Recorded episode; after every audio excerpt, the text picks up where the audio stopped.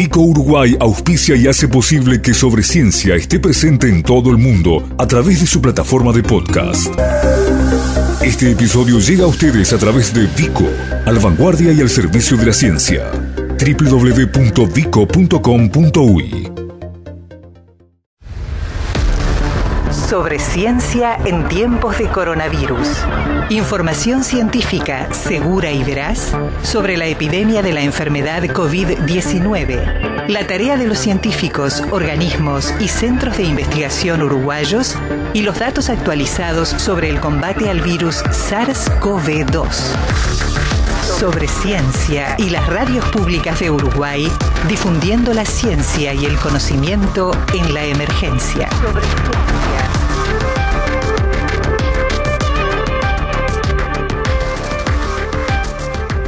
Bueno, ¿cómo les va? Bienvenidos a esta edición de Sobre Ciencia en la cual vamos a abordar algo que dejamos planteado a lo largo de los últimos dos programas. Ustedes recordarán que hablamos de bioética, hablamos de las implicancias de la ética a la hora de tomar algunas decisiones claves como han sido las que ya han sucedido y otras que pueden aparecer en el horizonte. Pero previamente a eso eh, vamos a repasar lo que han sido algunas consultas. Esa es la otra sección que afortunadamente hemos podido ir eh, implementando a lo largo de estos días, que es, bueno, darle entrada a vuestras consultas, a las preguntas y tratar de darles respuestas eh, lo más, a ver, acotadas o lo que es a, a la investigación científica, a la capacitación médica o a los profesionales que sea necesario recurrir para que la respuesta sea certera. A veces es categórica, a veces es incierta porque mucho de lo vinculado a esta epidemia, a esta llegada de este virus SARS-CoV-2 tiene que ver con temas que están apenas en investigación. Por lo pronto, Vamos a arrancar con lo que fue la consulta que nos hizo llegar eh, Florencia de Minas, que nos preguntaba, yo les recuerdo que lo mejor es que las consultas vengan en audio, ¿no? Que nos manden un audio de WhatsApp, pero bueno, hay gente a veces que la escribe, bueno, la leemos, pero nos resulta mucho mejor escucharlos a ustedes, ¿no? Y ponerlos al aire a ustedes haciendo las consultas. Eh, decíamos, Florencia de Minas nos escribió preguntando si la hipertensión es la peor complicación. Ante el COVID le trasladamos la consulta al doctor Blauco Rodríguez, quien es, eh, por un lado, ustedes ya saben, presidente del Colegio Médico del Uruguay, pero además es emergentólogo. Eh, de hecho, preside la Sociedad Uruguaya de Emergencistas, con lo cual, bueno, están en la primera línea, ¿no? De atención a este tipo de, mm, bueno, patologías a la gente que llega con este problema. La primera atención que reciben es justamente la de quienes están o en las emergencias móviles o en las puertas de emergencia. Esto respondía entonces el doctor Blauco Rodríguez vinculado a la presencia o no de hipertensión en presuntos casos de COVID-19. En cuanto a la pregunta si la hipertensión es el principal factor de riesgo frente al COVID o para adquirir esta infección, es que no.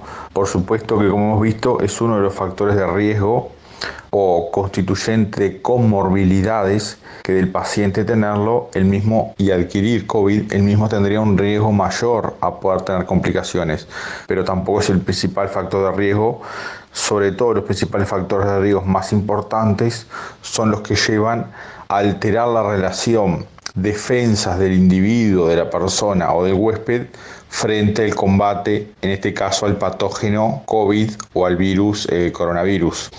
Eh, en esa conjunción todos los factores de riesgo que debilitan las defensas de las personas y disminuyen eh, su inmunidad eh, generan un resultado peor cuando esa persona adquiere la enfermedad, en este caso por el virus como ellos, por ejemplo, la diabetes, entre otras causas de inmunodepresión. Primera de las dos consultas que vamos a evacuar hoy, la segunda tiene que ver con un tema muy sensible. ver, creo que en realidad no hay tema que no lo sea vinculado a esta epidemia a escala nacional o pandemia a escala global. Eh, la consulta la envió Alicia de Rocha. Dice, trabajo en ACE en el interior. Tengo un gran temor sobre los hogares de ancianos, sobre todo los que están fuera de Montevideo y los casos sospechosos, bueno, que, cómo se los procesa, eh, ya que muchos de ellos no tienen la posibilidad física del aislamiento. Eh, les quiero decir que esta pregunta la hemos derivado a dos o tres áreas distintas porque nos parece que tiene varias entradas y en la medida de lo posible tal vez volvamos a ella en los próximos programas porque es un tema, insisto, que tiene temas sanitarios, pero también tiene temas más asistenciales o incluso en cuanto a la administración de estos establecimientos, de lo que son los, los hogares de ancianos. Pero por lo pronto, la primera respuesta la recibimos del doctor Glauco Rodríguez. Bueno, este planteo, por supuesto que es fundamental y muy importante, ni que hablar que sobre todo en el interior del país, y ni que hablar si estamos hablando de instituciones de salud en cuanto a hogares de ancianos, dado que los adultos mayores son uno de los principales grupos hectáreos en cuanto a factor de riesgo y población de riesgo para adquirir la enfermedad COVID-19 y a su vez que la misma se manifieste con complicaciones, por lo cual siempre que se indica un tratamiento a domicilio mientras se aguardan los resultados del laboratorio y esa persona mantiene cuarentena, eh, las condiciones para que las mismas se puedan desarrollar de manera correcta son fundamentales. Por lo cual recomiendo a esta funcionaria de la salud del interior que también siempre trate de aumentar los niveles de seguridad, por ejemplo, haciendo una consulta con el asistente social de la institución, si esa institución tiene visita a domicilio en los casos que tenga dudas por el interrogatorio y la anamnesis, si el paciente cuenta con los medios físicos para poder mantener de manera correcta esa cuarentena máxima, si estamos hablando de, de una institución de salud de adultos mayores, que las mismas se puedan cumplir. Porque de no poderse cumplir el aislamiento correspondiente, habrá que evaluar el costo-beneficio si no es necesario también dejarlo ingresado por los riesgos para la propia persona y para terceros. ¿Tiene dudas sobre el coronavirus? Sobre ciencia, habilita el WhatsApp 098 2243 32 para recibir sus audios con preguntas sobre la epidemia, las que serán respondidas por los principales expertos de Uruguay. WhatsApp especial de Sobre Ciencia 098 22 43 32.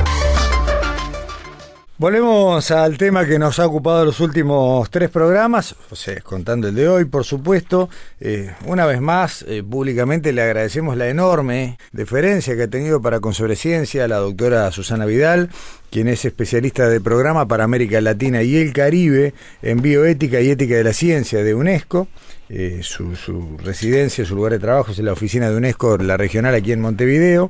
Eh, Susana Vidal es médica, es internista, eh, y luego, bueno, la capacitación en bioética fundamental con una maestría en bioética, es coordinadora ejecutiva además del Consejo Directivo de la Red Bioética de UNESCO.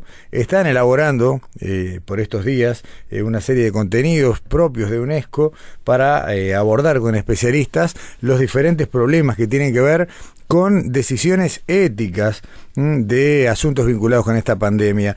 Eh, decisiones que, claro, eh, no son caminos a seguir. No estamos hablando de eh, individuos que dicen, bueno, ante esta coyuntura la respuesta correcta es A o B, pero sí nos ayudan, y es el aporte central, a, un adecuado abordaje de situaciones tan delicadas como lo que tuvimos el jueves pasado, la mirada sociopolítica, ¿no? Lo que fue esa discusión que ya quedó un poco zanjada, aunque no del todo, ¿no? Entre, entre el bienestar, la marcha de la economía, el aparato productivo y la necesidad de resguardar por todas las medidas con todas las medidas posibles por todos los medios al alcance la salud pública. No esa discusión entre cuarentena o no cuarentena. Eh, hablamos el viernes de las obligaciones de los estados como garantes de la salud de la población eh, y hoy vamos a hablar de, la, de algo muy, muy, muy delicado, el tema tal vez más complejo de todos, y que tiene que ver con eh, la selección de pacientes. Es, feo decirlo así, pero es así pasa, ¿no? La selección de pacientes para la asignación de recursos sanitarios escasos. Eh, aquello de eh, tenemos una saturación de los sistemas de salud que por suerte no nos ha pasado y ojalá que no nos pase. ¿A quién a quién se prioriza, ¿no? Para para un respirador, para una cama, para un lugar en un CTI. hablamos sobre eso, ¿no? Con la doctora Susana Vidal sobre, ciencia. Información científica segura y veraz sobre la epidemia de la enfermedad COVID-19 y la tarea de los científicos uruguayos. La mirada de la ética, de la ciencia, de la bioética, a cargo de la doctora Susana Vidal de UNESCO. En las dos jornadas precedentes intentamos hacer un abordaje de los problemas éticos relativos a la pandemia, dividiéndolos en tres niveles, uno relacionado con las medidas de aislamiento, de cuarentena, si esta forzosa voluntaria, otro relacionadas a la eh, situación de los servicios de salud y el derecho a la salud. Y dijimos que en el último nivel íbamos a trabajar lo que consideramos es la menor proporción de casos, pero que tiene unas consideraciones éticas muy importantes, que son aquellas situaciones en las que hay una, eh, digamos, escasez de recursos o recursos insuficientes para atender una demanda de esos recursos por parte de la de las personas que llegan a los servicios de salud. En general se ha hablado en este sentido sobre todo de las camas de terapia intensiva y de los respiradores, pero no se limita a este tipo de recursos. Es importante sí, en primer lugar, tener en claro que la cantidad de personas que han, se han infectado por el virus COVID-19 que lleguen a esta situación son muy pocas, son menos del 5%. Pero cuando este 5% está dado por muchos individuos que llevan, llegan al mismo tiempo a los servicios de salud, pueden producirse situaciones de tener que seleccionar eh, pacientes en función de los recursos disponibles. En este sentido, es muy importante tener en cuenta que esta situación de crisis establece entonces como decíamos, una demanda mayor a la capacidad de los servicios de asistencia y por ello requiere necesariamente que se establezcan protocolos. Y una de las primeras consideraciones a tener en cuenta es que estos protocolos de asistencia deben ser siempre transparentes, públicos y objetivos. Vamos a intentar hacer este, una presentación muy breve de cuáles son los criterios éticos que en general se, se están aceptando con cierto consenso en la mayor parte de las recomendaciones que dan los comités nacionales de bioética a los ministerios de salud y a los gobiernos. Esto es muy relevante debido a que en general cuando, cuando estamos haciendo esta, esta limitación de alguna manera se está también limitando un derecho constitucional que es el derecho a la asistencia de la salud. Y en ese sentido es importante tenerlo en cuenta. Eh, Vale la pena mencionar y me gustaría resumir eh, tres principios fundamentales que deben ser tenidos siempre en cuenta cuando se debe, eh, frente a una demanda mayor a la disponibilidad de recursos, se debe hacer una selección de los pacientes. El primer criterio ético eh, en todos los casos, y esto es, me parece, una consideración fundamental, son dos principios que están en la base de los derechos humanos, que es el principio de dignidad y el principio de igualdad. El principio de igualdad supone que todos los pacientes que eh, tengan necesidad de asistencia a la salud tienen el derecho de llegar a los servicios de salud. Luego son los servicios de salud los que van a establecer criterios de, digamos, eh, clasificación. A esta forma de clasificación se le suele llamar triage. El triage no es otra cosa que clasificar a los pacientes según su estado de gravedad. Y de acuerdo a ello, en general va a haber una categoría de pacientes que son los que están en situación muy grave y que son ellos, ellos precisamente los que van a necesitar asistencia de terapia intensiva y en algunos casos eh, que se le intervenga la vía aérea con la colocación de respiración mecánica asistida. A este tipo de pacientes es a los que me voy a referir y es a, eh, los criterios éticos para eh, seleccionar el acceso a terapia intensiva.